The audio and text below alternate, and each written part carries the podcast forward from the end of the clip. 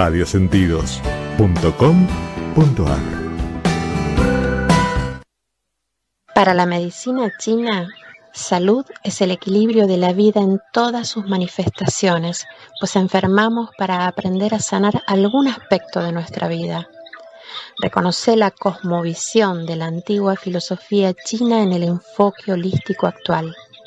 Hablemos de la legendaria sabiduría china en tiempos modernos, con Ana María Betés, Medicina China, Nutracéutica y Sanación Cuántica.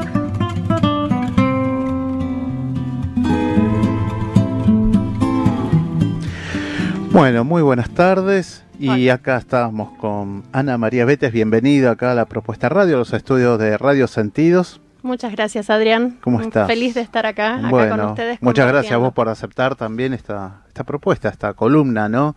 Que vas a, comentar y a, charlarnos a todos sobre la medicina tradicional china. Así que bueno, ¿qué, qué cuántas cosas, ¿no? Que hay. Sí, muchísimas cosas, muchísimas cosas para observar hoy en día en, este, en esta vorágine que se vive a diario, para observar, poder tomar para sí y, bueno, y no perder el equilibrio que es lo que sostiene la salud. El equilibrio entre lo que se piensa, lo que se hace, lo que se dice y en consecuencia en lo que se come. Sí, sí. Esto, eh, bueno, ahora vas a dar un poquito más en detalle, ¿no? Todo esto sobre la medicina tradicional china. ¿Hace cuántos años en Argentina se viene haciendo eh, práctica de esto? Uh, la verdad, si te digo con exactitud, no, no exactitud, pero, más o menos. sí te podría decir que fue después de la época militar que se les permitió llegar con esta medicina que tiene, eh, hay registros de 5.000 años. Claro, milenaria, ¿no? Exactamente, es milenaria. El primer libro de medicina es el Naikin, que es el primer eh, libro de medicina de la humanidad para que se tenga una idea, y que es eh, basada en, la observación y acompañar los cambios naturales que tiene el ser humano. Esto, para, imagínate, eh, muchas veces se lo toma como algo de brujería, o sea... Y más, casi esotérico, ¿no? Claro, esotérico, bien, bien dicha la palabra. Esto hizo que, bueno, en la época militar se prohibiera que, ¿cómo vas a hacer eso?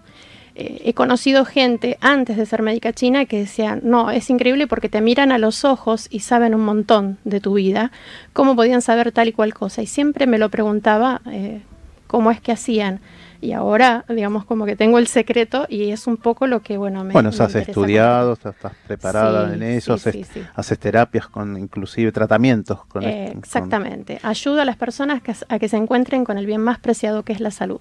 Qué bueno eso. Y eso es, eh, para mí es fantástico, ¿no? Porque siempre lo orgánico, lo natural. Lo natural, eh, nosotros eh, tendríamos que vivir acorde a lo que es la naturaleza, respetar el ritmo circadiano, respetar las frutas, verduras, eh, la cosecha de la estación, pero no... Las temporadas, ¿no? Las épocas. exactamente, las temporadas. hay una, una temporada para sembrar y otra para cosechar. Hoy en día, lamentablemente, se pierde todo eso porque se valora. Eso justamente que decís, ¿no? Se perdió por el esto de, de, atinar a tener el consumo masivo, ¿no? Exactamente, exactamente. Se pierden los valores eh, en pos del dinero. Y eso hace que se desequilibre todo. Todo. Porque si uno no se ama, entonces dice, ah, tengo dinero, puedo traer la fruta que me gusta eh, de tal país, aunque no estemos en estación. Claro. ¿Y qué precio se paga? También. ese precio no se paga con dinero, entonces eso es lo que uno tiene que valorar principalmente. Sí, esto en algún momento eh, hice algún bloque sobre el tema de alimentación, ¿no? De, de, tener el más cuidado también, pero ¿por qué salud? Exactamente, es salud, es algo, eh, como te decía, es el, más grande tesoro que tiene el humano y lo pierde, lo pierde porque pierde el equilibrio, porque pierde... Eh, pierde el, norte, como quien diría, ¿no? Se deja llevar, se distrae, se distrae por los medios, se distrae constantemente. ¿Cuánta gente hay hoy en día que se distrae y se olvida que tiene que dormir? Porque está mirando el celular. Sí, Esto, toda esa eh, contaminación tecnológica, ¿no? Que llegó también, antes teníamos contaminación ambiental, ahora también la tecnológica y que nos despabila, ¿no? Que no nos descansamos como corresponde. Claro, la ambiental es como que no nos queda otra, pero la tecnológica podemos elegir tener un tiempo para poder eh, estar en los medios, para poder eh, comunicarnos, conocer un poco más y un tiempo también para uno, no priorizar eh, lo externo, lo ajeno a uno, ¿sí? que eso es eh, una de las, de las cosas principales, te diría, el mirarse. La medicina china, o sea, en lo que por sobre todas las cosas lo que te enseña es a mirarte y acompañar tus cambios. Sí, también está, bueno, en algún momento yo estudié un poco, pero una disciplina que se llama Tuiná, Sí. Este, que tiene que ver con la parte de masoterapia y eso. Y el té, ¿no? También que es parte de la medicina china. ¿No? ¿El ritual del té? No, no, el té en sí, la hebra en sí. Ah, no solamente el ritual, que es la ceremonia del té, sino también los diferentes varietales que tiene, en este caso China, con sus este, varietales de, té, ¿no? De, de, la hierba en sí en té. Este, pero la pregunta, más, más que preguntas, ¿cuáles son las disciplinas que tiene la medicina tradicional china? Wow, son, son muchísimas. que vos más o menos eh, se va practicando, se va haciendo tratamiento. Sí, sí, sí, sí. Eh, mira, la medicina china es eh, la más holística que se pueda conocer, porque fíjate que algo que la gente no sabe, que, que el Feng Shui es parte de la medicina china. Viste que muchos lo conocen por la acupuntura del hogar. Bien, tenemos Feng Shui, tenemos el tuiná, como bien decías, tenemos eh, la moxibustión, la ventosa terapia, la nutracéutica, se podría decir, o dieta china, pero no me gusta decirlo dieta china porque hoy en día se tergiversó eso y se ah, están haciendo shock proteicos diciendo que son dietas chinas y, no es así. No. Todo lo que está en desequilibrio no proviene de la filosofía oriental. Eh, te decía, bueno, la nutracéutica, la fitoterapia, eh, la acupuntura, que muchas veces cuando uno dice soy médico chino, ah, sí es no Tampoco, Es parte. no precisamente. No precisamente. Después tenemos el chikun, eh, tai chi chuan, el chikun terapéutico, que eso es algo que eh, normalmente me gusta cuando hay reuniones o, alguien que se presta a mostrar qué es lo que sucede en el rostro de una persona cuando uno le hace el chikun terapéutico y que quede a la vista de todos. Después tenemos la pulsología, que es eh, a través de los pulsos saber cómo está el organismo, el diagnóstico por la lengua, eh, tenemos también, eh, a ver, que no me olvide de ninguna disciplina, porque sé que hay ex profesores míos que me están escuchando. Así que bueno, un saludo para seguramente. Obviamente cualquier pregunta, Ana María Betes está abierta para lo que es consulta de medicina tradicional china, así que está abierto. Después ya nos había llegado un mensajito que después lo vamos a, charlar. Bueno, dale. Sí, sí, con mucho gusto. Y este, bueno, vos en qué este, ¿Cuáles son tus tratamientos? ¿En qué se basa la medicina china o en qué eh, mis tratamientos? Primero tus tratamientos y después nos Bueno, mis tratamientos los baso en la observación. Porque si no observo, o sea, ya cuando viene el, paciente, cuando camina, cuando se para, que esa es otra de las cosas, ¿no? Eh, la reflexología del pie es parte de la filosofía china, de la oreja, de las manos, del rostro, eh, todo. Lo que es este, la reflexoterapia eh, se utiliza mucho. Entonces, cuando viene el paciente, acorde a cómo camina, a cómo se sienta, a cómo habla, eh, a cómo está parado, a, cómo deja sus cosas, ahí ya uno empieza a tener una idea de cuál es el real problema que trae la persona. Eh, después, bueno, obviamente que le preguntás cuál es el motivo de, de, consulta y acorde a lo que el paciente va manifestando, lo voy interrogando para llevarlo a donde está el nudo. ¿Qué sería el nudo? Aquello que lo dejó trabado y que le produjo un bloqueo. Eh, para la medicina china, todo lo que no fluye, eh, lo que se estanca se pudre. ¿sí? Lo que sucede con el agua. Con el agua, ¿no? Exactamente, lo que se estanca se pudre. Entonces, eh, en lo que es en, el hacer cotidiano, en una persona que de repente tuvo un problema algo común, ¿no? Que tuvo un, quiebre económico. Entonces, ¿Qué se va a afectar? Se va a afectar, se va a ver partido al medio. Hay que ver si es una simple lumbalgia o si es una hernia de disco o qué. ¿Sí? Entonces, si trae algún estudio, veo el estudio. Y si no, eh, a través de eh, los distintos tratamientos he creado en base a la observación un tratamiento. Se hace un diagnóstico, ¿no? Primero el diagnóstico, que es lo que te decía, o sea, se le pregunta, se interroga. Una vez que tenés el diagnóstico, haces el tratamiento. Y empezás, lo primero que siempre trato de hacer es que la persona se sienta aliviada, que se pueda ir de la primera consulta con alivio, que pueda sentir realmente... Eh, que está en buenas manos. O sea, no solamente hablarle de cuando se produce su quiebre y, llevarlo a la sana conclusión de que eso es porque dejó de ser, sino también eh, que la persona no solamente tenga el alivio mental, porque sacar a la luz de la conciencia hace que la persona se tranquilice. Hoy eso eh, lo está mostrando mucho la neurociencia, que bueno, me permite eh, explicarle al paciente desde, el, desde lo cotidiano, a través del conocimiento de la neurociencia, qué es lo que le pasó. Claro. ¿sí? entonces, diagnosticar, ayudar, tratar sea con Tuiná, sea con esta, esta técnica que he creado, sea con eh, reflexoterapia, auriculoterapia, eh, chikun, con lo que sea, eh, ya el paciente se siente cada vez, eh, o sea, en cada consulta se va sintiendo mejor y, bueno, y esa es la manera que, se trata y, que se busca, ¿no? Sí, sí, sí. la, la, medicina tradicional alopática, puede ser. La alopática es la medicina moderna. La moderna. Científica. Con la oriental, vamos a decir, sea china o japonesa, ¿la están introduciendo de a poco? No entiendo. A ver, por si tiene que hacer un reiki, un yoga o algo así. No entiendo la pregunta. La pregunta es, si alguna persona necesita una cuestión de relajación, ¿no? Pues no una cuestión más de medicación, sino dice, bueno, si haces Reiki, ¿eso ves que también lo están como recetando? ¿Vos decís si la medicina moderna se está acercando a la medicina tradicional china? Sí. la están incorporando, digo, Exactamente, sí, sí, sí. La están eh, incorporando. La están incorporando, la están, o sea, yo tengo muchos pacientes que me mandan médicos eh, que no me conocen, pero sí conocen los resultados y dicen, no, mira, eh, sé de tal persona, anda y, y te, va, te va a ayudar y bueno, hay gente que me encantaría conocerla porque, bueno, eh, sé que habla muy bien de mí y no la conozco. Y de repente es bonito saber que abren su cabeza y que no creen, así como la medicina china no es dueña de la verdad absoluta, tampoco lo es ninguna medicina.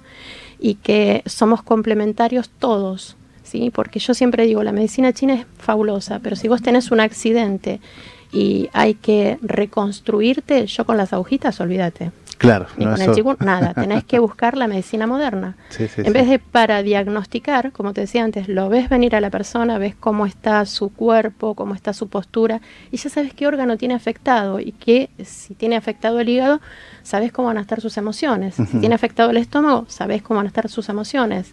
Entonces, eh, eso es lo que permite también ayudar al paciente a que se sienta mejor, porque la acupuntura no es solamente para sacar el dolor, sino para equilibrar las emociones, que eso es muy importante, equilibrar las emociones cuando uno inicia un tratamiento.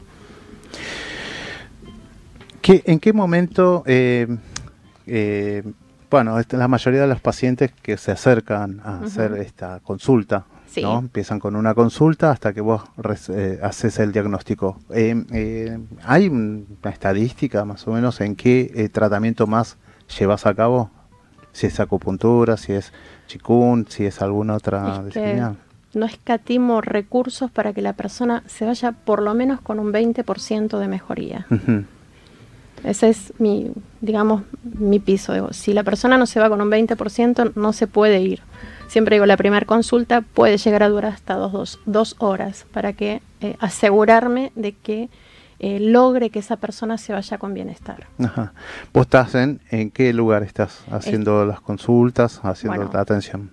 Eh, estoy trabajando en Palermo los días viernes, en Morón los días martes y jueves y los demás días hago domicilios, a la vieja usanza del médico chino.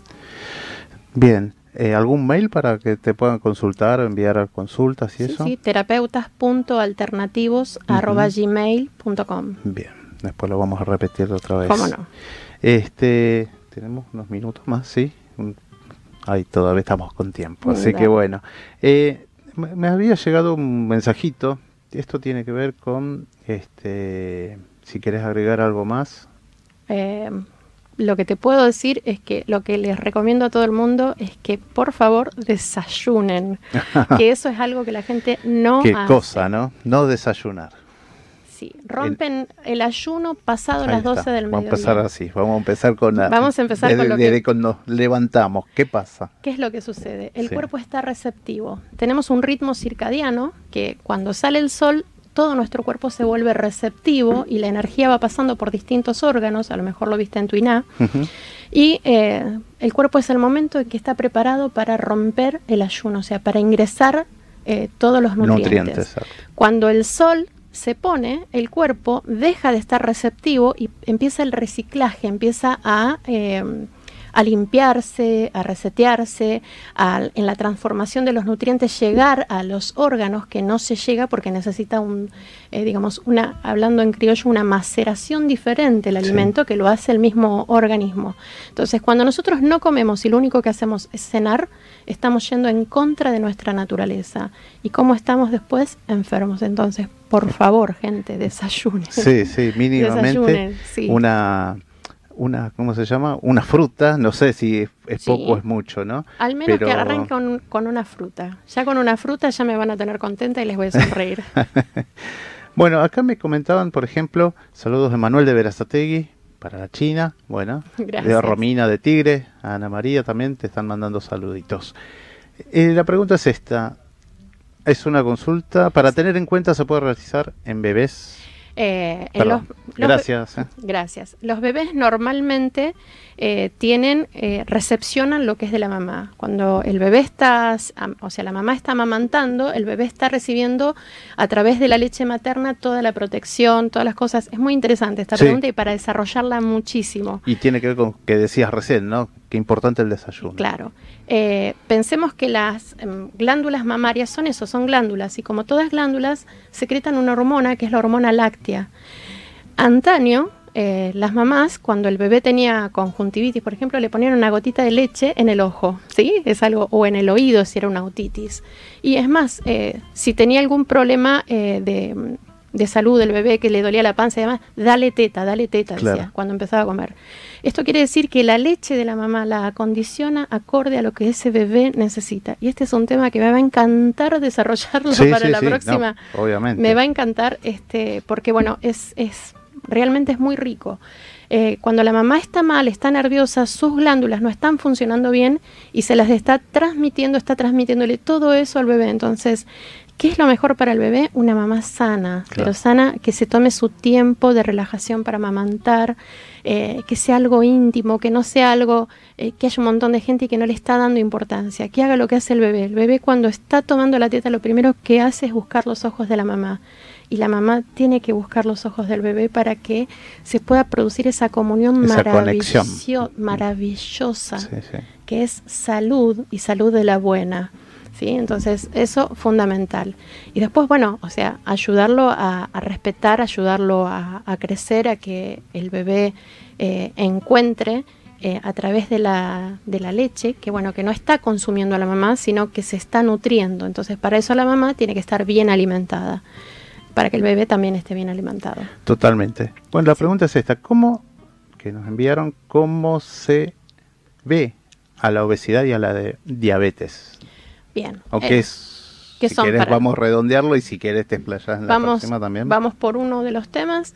Eh, vamos a arrancar con la obesidad. Eh, para la medicina china, o sea, por los dos vamos a arrancar, no existe la enfermedad, existe la persona enferma. Hoy en día la neurociencia, me palanco en ella, nos permite ver que la obesidad lo que es es información que tenemos guardada. Si pensamos que son glándulas los que llevan la información a todo el cuerpo y que la glándula es eh, una sustancia aceitosa, que es grasita, es un adiposo.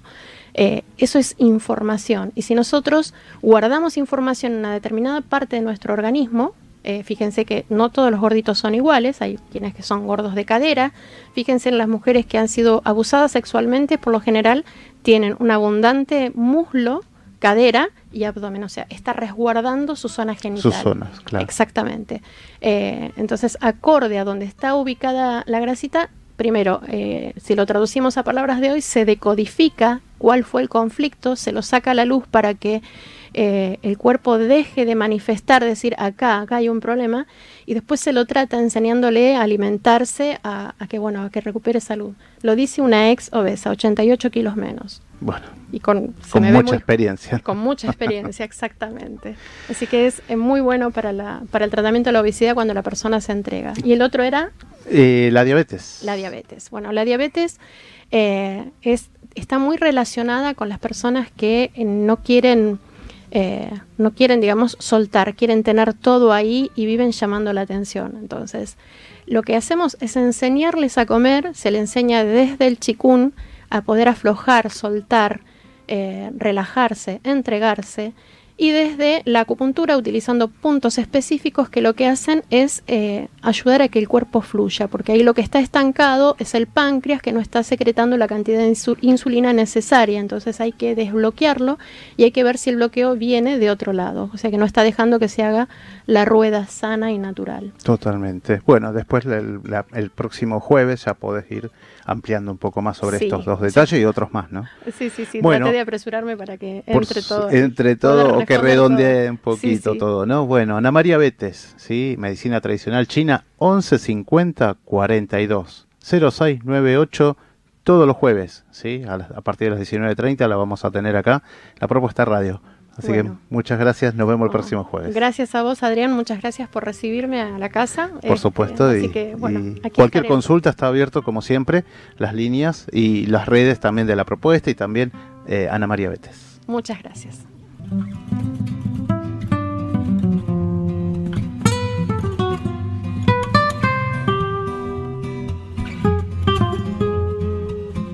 Tu alimentación es un conjunto de hábitos.